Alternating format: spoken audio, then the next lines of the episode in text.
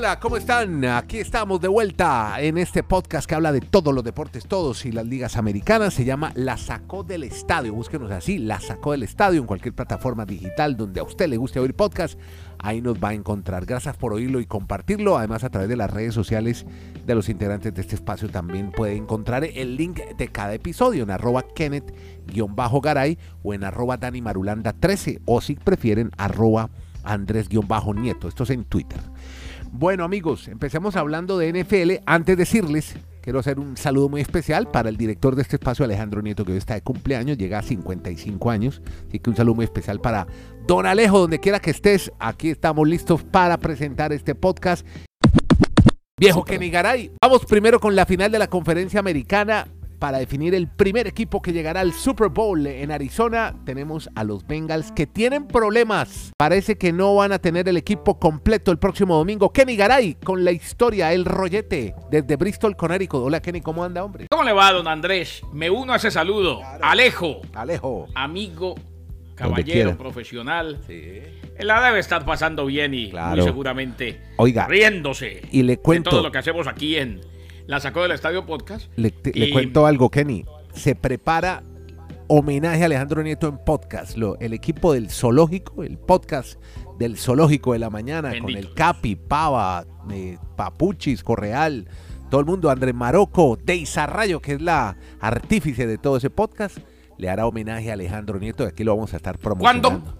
No, no, eh, por ahí como para febrero, primera semana de febrero. Gran homenaje a Alejo Nieto. Pero, pendiente si vale la pena que lo colguemos también en la página nuestra, que lo promovamos. recordando a alguien que dejó una huella imborrable. Y además, ojo, eh, fue mi último, bueno, no era jefe directo mío porque él estaba en una posición muy alta. Claro. Además de ser amigo, fue eh, ya se había posicionado en un, en un eh, cargo ejecutivo muy alto en el grupo Prisa. Cuando él mismo fue y me dijo, hombre, que le vaya muy bien para donde va y aquí lo esperen unos cuatro años. No nos tuvimos la ah. posibilidad de volver a ver, pero, pero sí de, de saber lo bien que le fue y lo alto que dejaba el nombre de todos nosotros. Ah. La debe estar pasando muy bien, pero también debe tener unos momentos muy vergonzosos. Debe estar en ese momento mi hermano como se metió con ese, con ese par de locos a hacer un podcast donde arrancan, arrancan hablando de la NFL y siguen hablando también es que de Águilas y Juniors. Pero, eso es lo que disfrutamos, ah, eso, lo vivimos, eso nos apasiona. Mire, recordemos un momento bonito, Alejandro, escuchen esto. Me, absorbió plenamente cuando comencé a trabajar en los medios de comunicación. Fui como disc jockey de una emisora a finales de los 80, en la época del rock en español, con Fernando Pava, que, que, que se le ocurrió que yo podía ser DJ como mi hermano y me puso al aire en una radio mientras hacía mis estudios de ingeniero en los Andes. Mi padre nunca jamás dejó que yo dejara de estudiar. Yo le decía, pero si ya estoy ganando dinero, porque porque tengo que terminar mi carrera? Pero pues él estuvo bastante insistente en la historia y bueno, al final pues no solamente terminé mi carrera, sino que también hice algunos estudios especiales de alta gerencia y de, y de resolución de conflictos y bueno, hice un poco las dos cosas a la vez. Bueno, ahí tiene Alejandro, vea, Julio Nieto ahí influyó para que no abandonara la universidad, no desertara. Vea la genialidad de Julio en ese momento. Ahí, ahí don Julio muy bien, ¿por qué fracasó contigo, Nieto? no, porque todas las familias, como tú, en tu casa, todos, en todas hay una oveja negra. Y eh, todos estamos en aquí este estamos tres ovejas negras haciendo podcast todos los días. Eh, además de un, programa los sábados que hizo historia en Caracol. Claro, claro, sábado nuestro y después. Sábado nuestro. Claro. De en el que salimos al aire más de una vez. Y era delicioso y después trabajar con Alejandro y, había un programa muy bonito que hacíamos justamente con Marocco con el gato Marcela que se llamaba ¿Qué está pasando? ah qué buen programa. Íbamos a pasar Imagínese uno ir a Hablamos de Marcela Sarmiento, a, los que, a los que nos escuchan en Estados Unidos. Hablamos de Marcela Sarmiento, hoy periodista consolidada en todos los Estados Unidos a través de la señal de Univisión. Sí, y todo esto por los 55 años del director de este programa, el que inspiró este podcast, Alejandro Nieto, que era un refán de los deportes americanos. Aquí nos estaría llamando cada rato a decir, hey, eso no es ya así, que, Ya que trajo Alejandro en algún momento, en algún cumpleaños, tráiganos un relato hípico o lo que sea de Don Uy, no, no, eso sí, sabe que lo busca hoy por ningún lado. Solo quedó el testimonio de los que lo oyeron, a ojo de águila. ¡Ojo de águila! Sí, señor. Bueno, ahora sí, hombre que ni Garay, háblame. pasemos de Alejandro a los linieros de A ver, ¿por qué lo hicimos? Porque amamos a Alejandro. Y por eh, muchas otras razones. Entre otras, porque se nos dio la gana. Y preparados que le estamos siguiendo la pista a un futbolista llamado Jesús Hernández, futbolista venezolano, figura del Envigado Dani Marulanda hablará del nuevo destino del jugador del Envigado. ¿Para dónde irá? Jesús Hernández. Ya lo vamos a conocer en segundos aquí en este podcast. ¿Alguien, le preguntó un día al padrino, que en paz descanse, Alberto Piedradita Pacheco, que por qué tomaba tanto, un muchacho de, estudiante ¿Tomaba qué? ¿Tomaba clases de francés? No, porque tomaba trago. Le dijo, ah, un guarito la mañana, un envenenado con yo Yo tomo bastante por 80 razones. La primera porque se me da la gana y mañana le digo las otras 79.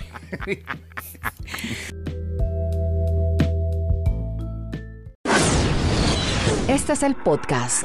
La sacó del estadio. Señor, señor dos de los mejores linieros ofensivos de los Bengals de Cincinnati.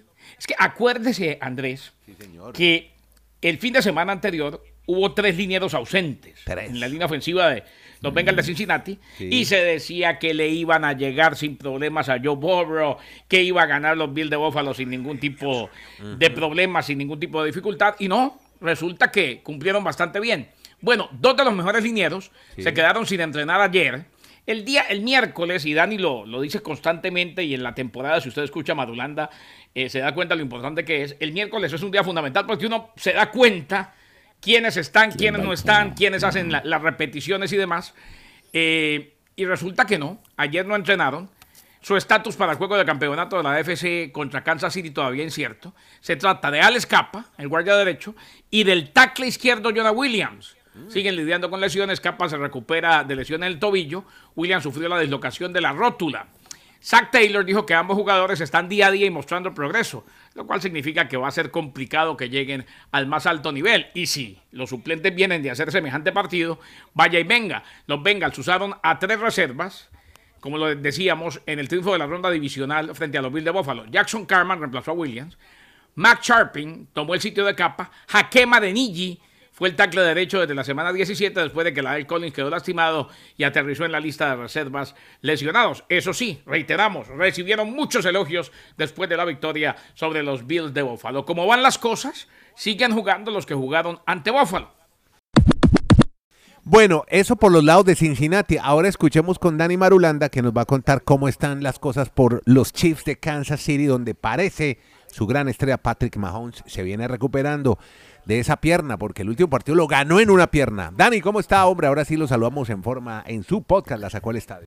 Pues le reitero el abrazo a todos, Andrés. Y ese día miércoles tan vital para el inicio de las prácticas de un equipo previo a un domingo de juego, Mahomes estuvo sin problemas, pues aparentemente, en esa primera práctica. Obviamente no está al 100% por su lesión en la parte alta del tobillo, pero en la rueda de prensa aseguró, voy a jugar, arrancar, arrancaré mejor como titular y yo creo que en Mahomes hay algo de sangre en el ojo, porque es que los Bengals el año pasado le ganaron esa final. Esto es una revancha para el personal, porque los Chiefs eran muy superiores en, favoritismo y los Bengals dieron la gran sorpresa la temporada anterior para llegar al Super Bowl. Así que tienen una nueva oportunidad. Mahomes que llega por quinto año consecutivo, Andrés, que eh, eso es difícil hasta uno imaginarlo. Cinco años consecutivos Mahomes ha llegado a la final de la conferencia y jugando de local de local. Eso quiere decir que ha sido un equipazo siempre en, la, en el último lustro este equipo de los Chips comandados por ellos. Dicho esto, le voy a preguntar de una vez a Garay. A ver. ¿Usted va a mantener su pronóstico de Super Bowl que sería para usted Bengals y 49ers? ah, no yo, no, yo no tengo perro porque no tengo miedo. ¿eh? Ah, bueno, le o sea, el perro que tengo es más de decoración, pero no me protege de nada. Bueno. mañana hacemos los tips. Bueno. Bengals, yo, yo, mañana le hago los tips, pero entonces yo me voy a seguir inclinando un poquito por los chips y le voy a llevar la contraria a Gary. Pero mañana entonces. Sí, hagamos el tip ganador mañana para que la gente apueste oyendo el podcast también de la sacó el estadio, que no me, no me cupo en la pelota de cristal. Madulanda por andarme preguntando. No, pero mañana lo hacemos. bien, bien, en forma, bien. tranquilito. Pero oiga, entonces, pero Mahomes que no necesitó de bota ni nada de esas vainas, ¿no? Está eh, tranquilo. Van, vea, Andrés, no, no, no. está en un tratamiento, está en un tratamiento. Exacto, va a haber mucho hermetismo y no lo van a poner a hacer demasiado. Es muy complicado porque al fin y al cabo, eh, que, debe ser el gran objetivo de la defensiva de los Bengals. Mahomes, evidentemente, en algún momento va a jugar o muy seguramente va a ser titular. Eh, lo que tienen que saber desde el principio es qué tan móvil está. Le tienen que mostrar la carga para ver qué tanto se puede mover y de ahí en adelante pues ir configurando o ir cambiando, moviendo el plan de juego para atacar a, Mahomes y para tratar de frenar a los Chiefs de Kansas City. Bueno, les cambiamos de deporte, de liga, nos vamos de la NFL a la NBA, la National Basketball Association, para que hablemos con eh, Dani Marulanda y Kenny Garay. Hay dos historias. Por el lado de Garay, parece el regreso ya y de qué forma con eh, los Lakers de Los Ángeles, ya cuando vienen subiendo en su nivel el equipo angelino y ahora sí con su figurón que vuelve después de una lesión, Kenny. Davis. Volvió Anthony Davis, Andrés. 113 eh, a 104, inclusive hubo un momento en que le hicieron una falta y pareció que se había lesionado otra vez y se, se asustaron todos. Escuchaba el silencio en el estadio, la preocupación. Eh, Anthony Davis 21 puntos, LeBron James 20, los Lakers se recuperaron de lo que fue la derrota anterior, se impusieron 113 a 104 a los San Antonio Spurs. Davis se había perdido 20 juegos debido a lesión por estrés en la primera mitad de un juego contra Denver el 16 de diciembre. Hablamos de estrés muscular, ¿eh? ¿Eh? Sí. Porque alguien dijo en estos días que porque tiene mucho estrés. No, no, no, es estrés muscular. Eh, salió cuando quedaban cuatro minutos en el primer cuarto en aquel partido. Patrick Beverly anotó su mejor marca, 18 Rui Hachimura, del que hablamos esta semana, Andrés, 12 en su debut con los Lakers de Los Ángeles. Pero la buena noticia entonces, 113 a 104 y la mejor noticia es que Anthony Davis anotó 21 puntos. Y de esta forma entonces regresa a los Lakers de Los Ángeles que empiezan a armarse y a, entrar en lo más alto de su estado de salud, o sea, óptimo físicamente, como para pensar que pueden llegar a buscar títulos. Bueno, muy bien, yo siempre metiendo la nota frívola y antes de hablar de Damián Lilar, ustedes sí vieron a esta influencer que pagó primera fila en el estado de Los Ángeles para ir a seducir a LeBron James, a Sophie O'Neill, una, mm. una mujer exótica mm. de un... ¿Y cómo, lo seduce? ¿Qué, le hace o qué? No, no hace sino mirarlo, le pica el ojo, se muerde un labio y compró primera fila al lado de Jack Nicholson. Ahí sentada estaba Sophie O'Neill para que la busque una mujer de caderas anchas, espectacular, Sophie O'Neill. Y, y le un momento en que mira y se ríe. Oiga, y se ríe y como que, pero eso desconcentra, hermano, que una mujer te esté mirando, una mujer de... Sofía O'Neill, la nota frívola que siempre traigo estamos, yo aquí. Estamos encontrando, estamos encontrando la razón por qué ayer LeBron anotó tan pocos puntos. Sí, porque es que solo hizo 20 y 20, 20, para él es muy poco. Marulanda te desconcentra, una mujer de esas ¿Será? que llama tanto la atención. Pero hay un momento que ya, no, hay una imagen en el video donde él mira y se ríe y le comenta al lado, ve, ve, mira, esta como me mm. está mirando, ve como estaba ayer Dani Marulanda. Un hasta lo van a sacar por ponerse gracioso. Sí. Bueno, más bien ya metamos. Ahora, pero, pero venga, ¿es caderona entonces? Sí, tiene anchas caderas, pero espectacular. Es influencer, tiene muchos seguidores. Sofía O'Neill. A cantarle caderona, ven y meniate, ven y meniate para enamorarte. Oiga, venga. Eh, Usted no cantaba desde su programa de radio. ah, desde su programa de radio no cantaba, ¿no? Además, Garay cantaba siempre los viernes. lo ponían a cantar. Eh, eso, oye, eso de que se muerde el labio antes de que venga Marulanda, ¿qué tanto lo provoca su abuno? no sé, se muerde como que. Usted dijo que se mordía el labio. Se mordía el labio, miraba, le picaba el ojo. Le, mandaba piquitos. No, es que yo alguien mordiendo el labio y le digo, ¿está bien? No, no, mire el video. ya se lo mando. Lo voy a poner, mira, ahí está en arroba la saco podcast. Consulte. Lo voy a ver bien. Exactamente. A ver si usted no, se, no se desconcentra. El labio y me asusté. Bueno, más bien hablemos del hilar, hombre. Metámonos en lo nuestro. Este no es ese no es un podcast apto para todo público. No, no, no por eso. pero, la, la, nota frívola. Ah, bueno, eso, hablemos, Nieto pues, dice que se desconcentró porque le mordía el labio. Tenemos que conseguir likes, Marulanda, así sea con estas notas frívolas. Damian Lillard registra 60 puntos. ¿Cómo sería el venezolano anoche cuando vio a Marulanda mordiendo el labio?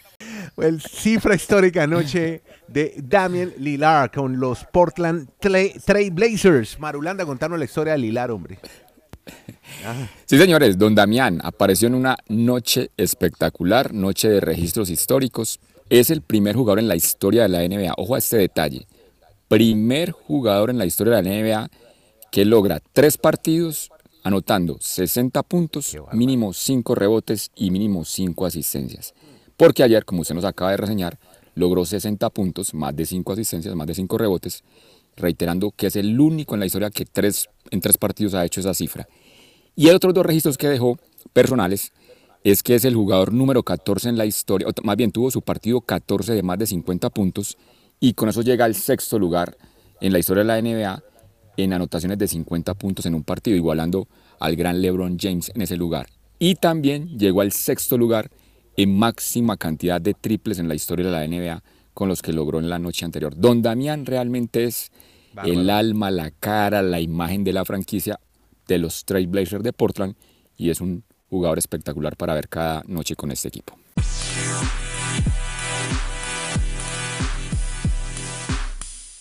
la historia de Chucho Hernández, Jesús Hernández, que está ayer por Río Negro, ya la historia con Marulanda, porque antes hablemos de la final que ya tenemos lista programada para el sábado de mujeres entre una rusa que juega por Kazajistán y la otra, una bielorrusa que quería jugar con su paisana, su bielorrusa, pero Marulanda, sigo insistiendo, no, esto le, le ha faltado un poquito de emoción a estos partidos, están ganando muy fácil, están muy superiores unas a otras, mucho desnivel, sobre todo en esta instancia final.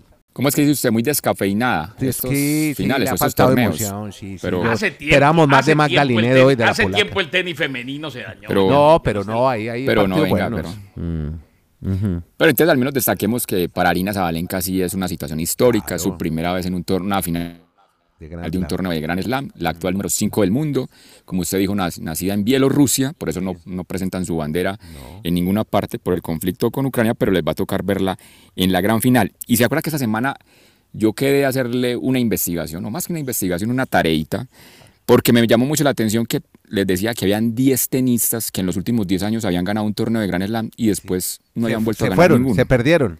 Sí, Sí. vea. 2013, arranquemos rapidito. 2013, Ajá. Marion Bartoli. Sí, ni idea. La francesa ganó sí. Mm. Wimbledon, ganó Wimbledon y no más. Creo que prepa- 2015. Creo que ella prepara a la Ostapenko también, la ha entrenado. A la ¿No es que se parecen un poco en su forma de ser y en su personalidad?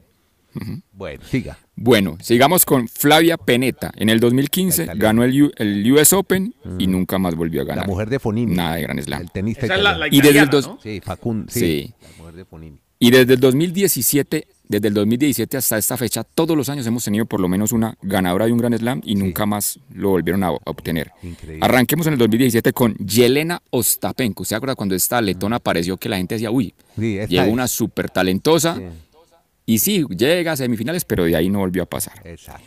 2018, Caroline Wozniacki. Oiga, es increíble que Caroline retirada, Wozniacki, ¿no? la danesa, que fue número uno del mundo, Ajá. solo se ganó un torneo de Grand Slam. Se ganó el, el abierto australiano del 2018. Ya. ¿Quién Sigamos al 2019.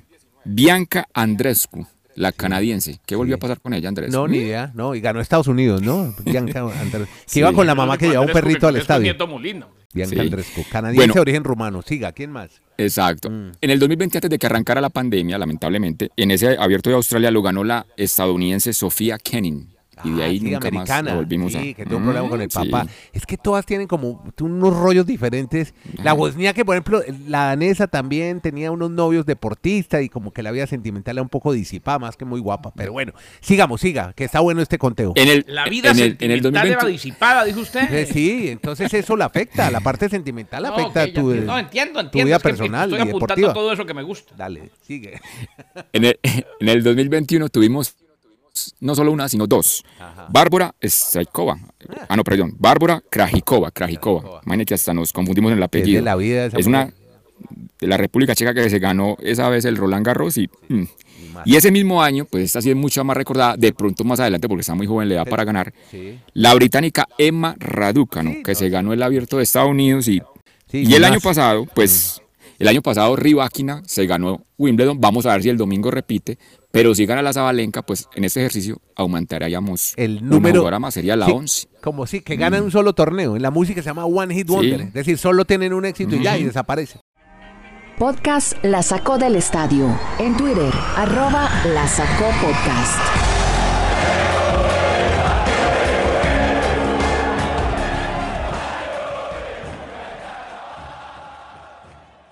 Bueno, entonces ayer Marulanda se fue a ver el, est- el estreno de la Liga Betplay en Río Negro. Con Río Negro, gran equipo, hizo una gran campaña con Leonel. Vamos a ver cómo le va ahora con... Está Alexis Enríquez de entrenador, uno de los entrenadores. Ante Junior, el equipo que movió el mercado de fichajes en Colombia con la contratación de Juan Fernando Quintero. Pero se encuentra en la tribuna. ¿A quién? Dani, cuéntanos la historia. ¿Qué futbolista te encontraste en la tribuna y qué le pasa a este muchacho? No fuimos para Río Negro a ver ese partido entre Junior y, y Águilas, primer partido de la temporada para esos equipos de la Liga Colombiana. Y nos encontramos en la tribuna a varias Celebridades, figuras o varios connotados, de, connotados del fútbol en Colombia, como No, no David González, Nieto, el técnico del Medellín. Dele, dele. ¿Quién más? El técnico del Medellín, al que mañana, del Medellín, mañana da- lo tenemos en el episodio de mañana, el técnico del Medellín. por- porque en el Bowl. estaba viendo, el, estaba viendo al Junior porque obviamente Medellín debuta con Junior el próximo fin de semana Liga. Pero hablamos también con Jesús Hernández y estaba su empresario. ¿Quién es Jesús Resulta que Jesús Hernández ah, es un jugador venezolano de 30 años que la temporada pasada estuvo en el Envigado. Mejor dicho, este era el ídolo de nuestro amigo Santiago Pájaro. Fue el goleador del Envigado ah, y con esa cifra que marcó de goles en Envigado, pues Junior le echó el ojo, como decimos acá. Junior ya lo tenía listo para la última semana de diciembre para presentarlo como un nuevo jugador centro delantero del Junior. Y a última hora el jugador y el empresario le dijeron al Junior, señores, nos perdonan, pero no vamos a estar con el Junior porque les apareció una oferta del fútbol de Arabia. Me diga, buenísimo. Entonces, del, territorio árabe mejor. petrodólares. Más, que todo enfocado a los, a los Emiratos. Claro. Entonces me llamó mucho ah, la atención cuando yo estaba en la tribuna. No, pues no, sí, sí, con el mismo equipo, pero sí alguno que compita con contra no, en la misma liga, ¿eh? Claro, si es en Emiratos es en la misma liga. Pues, obviamente los, los son muy diferentes, pero sí me sorprendió mucho cuando estaba yo ahí sentado viendo el partido, que lo voy viendo subir por... Y hablando por celular. Tribuna, y hablando con el empresario, hablando y hablando, y ahí me fui preguntándoles, y a mí sí me llamó, pero ¿a qué fue a ver al Junior? ¿Será que entonces va a volver a pedir cacao en el Junior o, o realmente ya se va a cerrar lo de Arabia? No, bueno, todavía aún no tengo nada concreto, eh, todavía estoy esperando eh, alguna oferta, algo que, de verdad me, llame la atención para así poder aceptarla aún. En estos momentos no te puedo eh, decir que tengo algo algún equipo porque te estaría mintiendo. Simplemente estoy esperando lo mejor para mí y para mi familia y bueno, esperemos que, que pronto ya podamos saber a dónde iré a jugar. Oiga, Nieto, Jesús Hernández, más allá de de la risa suya. Estuvo en Chile. No me estoy riendo. Estuvo en Chile. Jugó en Iquique. Yo estuvo en Chile. Hernández fue, fue jugador de selección nacional. ¿eh? Ay, no, mire usted. No, yo no me estoy riendo. Yo, al contrario, me parece un trabajo válido periodístico de Dani Marulanda que está detrás del nuevo destino de Jesús Hernández. Sí, lo pero hablará en árabe o se quedará en Barranquilla. Ya lo Barranquilla descartado entonces, Marulanda, ¿no? Ya no va para el Junior. Mm, yo, yo, a mí me llamó pues la atención porque se fue a ver al Junior ayer. yo no sé. Yo creo que se le está haciendo tarde la oferta con Arabia y entonces le va a tocar decir, vea maestro, siempre sí, ¿tienen todavía platica? O volverá otra vez al reducto naranja. André, lo que sí le deseamos es muchos éxitos a este muchacho, es muy amable. Ojalá le vaya bien. Y obviamente un buen talento para el fútbol que pueda desarrollar. Bueno, y con esa experiencia periodística de Dani Marulanda detrás del destino del venezolano Jesús Hernández, llegamos al cierre de este podcast, se llama La Sacó del Estadio. Dani la sacó ayer en el Estadio Río Negro y Caray también siempre la saca permanentemente al estadio la saca del estadio, ¿no? La pelota. Yo saco aquí toda la información y la pongo encima de la mesa, así le puedo contar. Bueno, muy bien. Gracias a Kenny Garay en Bristol, Dani Marulanda en El Retiro, Colombia, cerca de Río Negro, Colombia, Antioquia, con Andrés Nieto desde la comuna de Providencia, aquí en Santiago de Chile. Gracias a todos por seguir, oír este podcast y compartirlo. Gracias a todos. Happy birthday, Alejandro Nieto. Happy birthday.